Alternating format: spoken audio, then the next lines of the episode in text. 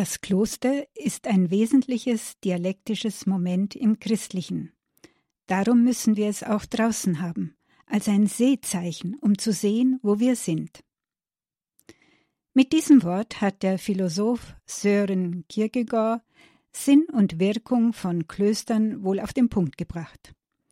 Unter diesem Aspekt haben dann auch die Persönlichkeiten, die Abteien leiten, eine entscheidende Bedeutung. Unternehmen wir nun eine Zeitreise zurück ins mittelalterliche zwölfte Jahrhundert. In diesen Jahrzehnten erleben wir eine große christliche Reformbewegung. Sie hat ihren Mittelpunkt im Kloster Cluny in Burgund. Die Anregungen, die von Cluny ausgehen, erreichen auch die im Schwarzwald gelegene Benediktinerabtei St. Blasien und bringen ihre Früchte. Und hier in St. Blasien begegnen wir dem Mönch Frowin. Frowin oder Frodowin kommt aus dem Althochdeutschen und bedeutet der weise Freund. Über seine Familie und Jugend wissen wir nichts.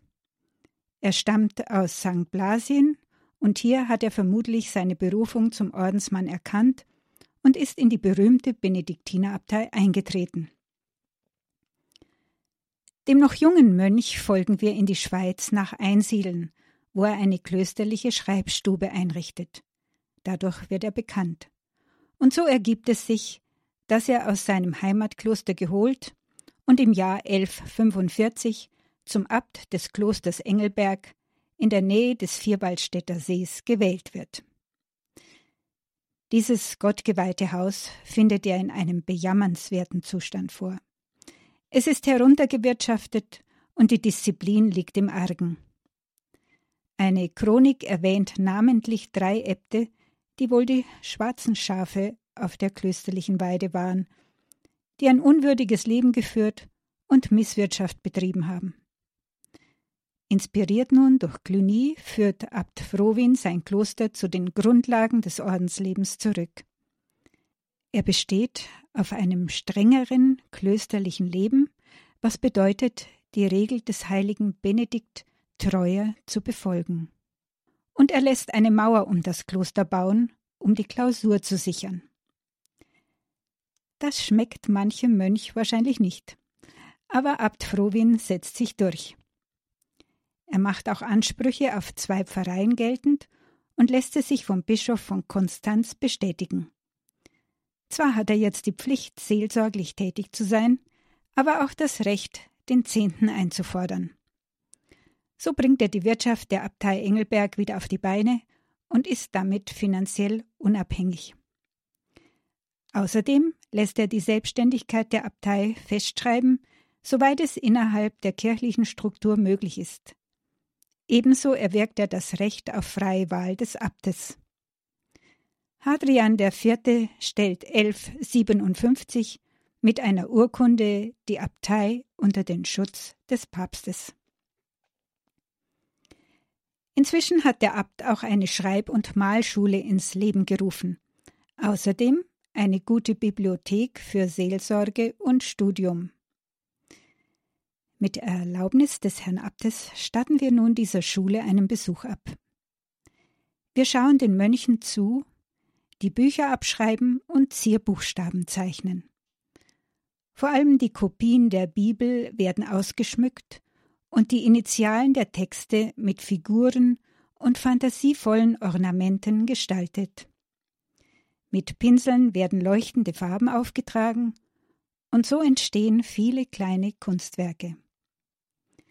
Das Gotteslob der Feder und des Pinsels hier schwingt dann fort im Lob Gottes der liturgischen Gesänge in der Klosterkirche, wenn die Glocke zum Stundengebet gerufen hat. In seiner Zelle verfasst der Reformabt Frowin theologische Lesebücher und stellt so sein umfangreiches Wissen allen zur Verfügung. Er begreift Theologie als Wissenschaft von Gott, die ihre Quelle in Bibel und Liturgie hat er versteht sie als Theologie auf den Knien, das heißt betend, anbetend und dankend. Frohwins Leistungen werden auch außerhalb seines eigentlichen Wirkungsfeldes bewundert. Man begegnet ihm mit großer Achtung. Das ist sicher auch der Grund dafür, dass er in einem Konflikt zwischen dem Abt von St. Blasien und dem von Schaffhausen 1164 als Mediator auftreten kann. Abt Frohwin ist bleibendes Erinnerungszeichen für Theologie als Gottes Weisheit und Mysterium, die aus dem Staunen lebt, dass Gott mit dem Menschen in einen Dialog tritt. Seine Schreib- und Malschule wurde berühmt. Von den prachtvollen Handschriften haben 40 die Jahrhunderte überdauert, und auch zwei seiner theologischen Lesebücher sind bis heute erhalten.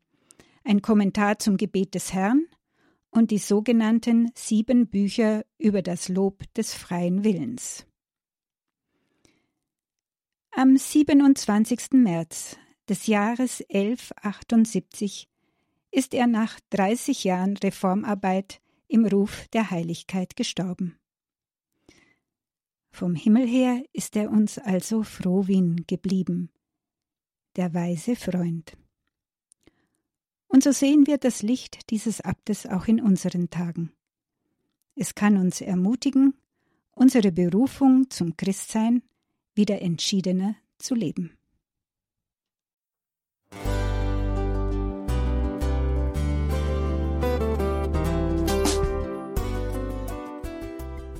Liebe Zuhörerinnen und Zuhörer, vielen Dank, dass Sie unser CD- und Podcast-Angebot in Anspruch nehmen. Wir freuen uns, dass unsere Sendungen auf diese Weise verbreitet werden. Dieser Dienst ist für Sie kostenlos. Für uns ist er allerdings mit einem nicht unerheblichen finanziellen Aufwand verbunden. Deshalb sind wir für jede Spende dankbar. Alle Bankverbindungen unserer Spendenkontos können Sie über unsere Homepage horeb.org unter dem Menüpunkt Spenden einsehen. Dort besteht auch die Möglichkeit, online zu spenden natürlich nach den neuesten Sicherheitsstandards. Sie können diese Informationen auch bei unserem Hörerservice unter der Telefonnummer 08328 921 110 erfragen. Ich wiederhole die Rufnummer 08328 921 110. Vergelt's Gott für Ihre Unterstützung. Ihr Pfarrer Kocher.